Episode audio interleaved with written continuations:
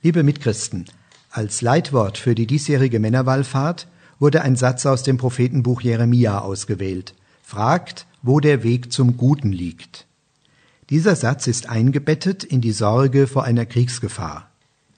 In Zeiten, in denen ein unheimliches Virus unsere Gesundheit, unsere Gesellschaft und unsere Wirtschaft bedroht, suchen viele Menschen nach Orientierung und wenden sich auch an uns Christen.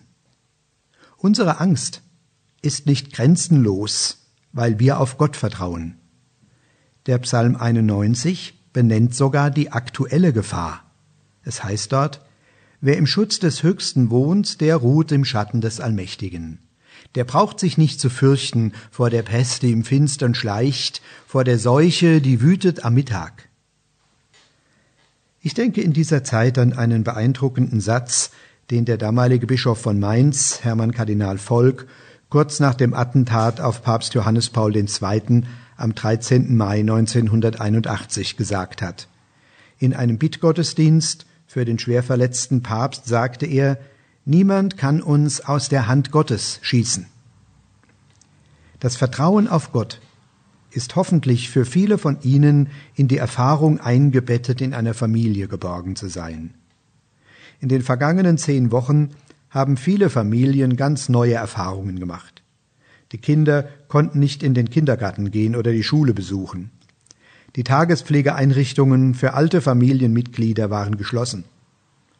Die Erwerbstätigen mussten von zu Hause aus arbeiten oder waren auf Kurzarbeit gesetzt. Erst langsam entspannt sich die Situation, in der die Familienmitglieder viel mehr Zeit miteinander verbringen als gewohnt und das Leben miteinander teilen. Das war und ist für alle Familien eine große Herausforderung. Ich höre aber auch immer wieder, dies sei auch im positiven Sinn eine prägende Zeit. Die Infektionsschutzmaßnahmen haben vieles offengelegt.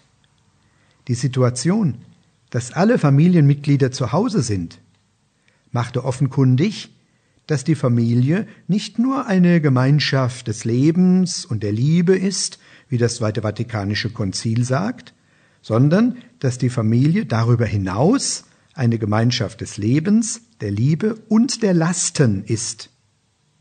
Das klassische Rollenverständnis, das die drei K der Frau zuschreibt, funktioniert nicht mehr. Nicht nur die Frau ist für Kinder, Küche und Kirche zuständig, sondern in einer Gemeinschaft des Lebens und der Liebe tragen alle die Lasten gemeinsam. Die drei L ersetzen die drei K.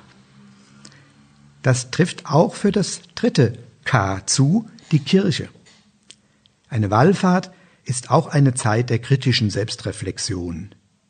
Sie stellt an Sie die Frage, wie Sie die Sonntage gestaltet haben, in denen wir nicht gemeinsam Gottesdienst feiern konnten. Ich habe in meinem Brief an die Mitchristen im Bistum Erfurt dazu eingeladen, Hausandachten zu feiern.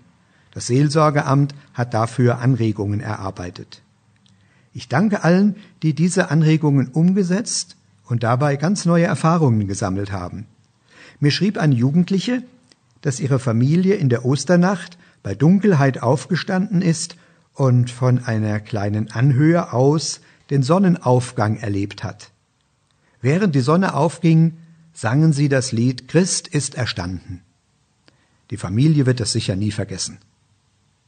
Das Christentum ist in den Hauskirchen groß geworden und es lebt auch heute in den Hauskirchen, die der heilige Papst Johannes Paul II.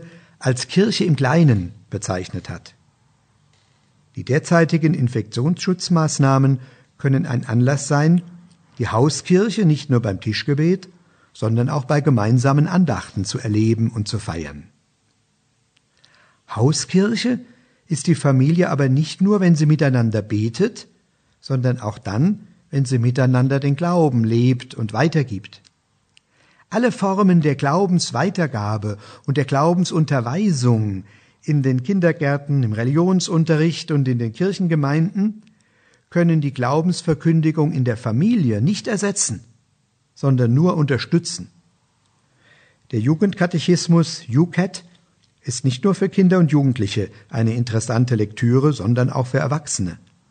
Wenn Sie gemeinsam mit Ihren Kindern darin lesen und darüber diskutieren, ist das ein großartiges Lebenszeichen der Hauskirche. Es mag Sie vielleicht befremden, dass ich in meiner Predigt zur Männerwallfahrt so sehr auf die Familie eingehe, während doch die Männerwallfahrt der Anlass ist, zu gesellschaftlichen Entwicklungen Stellung zu beziehen. Wenn Sie sich dafür interessieren, brauchen Sie nur die Predigt zur Frauenwallfahrt zu lesen oder als Podcast zu hören. Ich bedauere es sehr, dass ich in diesem Jahr nur medial vermittelt zu Ihnen sprechen kann und wir nicht miteinander die Wallfahrt am Klüsschen Hages erleben können. Auch die schönen Begegnungen am Rande der Wallfahrt sind leider nicht möglich. Mögen die Schutzmaßnahmen wirken und das Virus eindämmen. Gott behüte Sie und alle, die zu Ihnen gehören. Ihr Bischof Ulrich Neimeyer.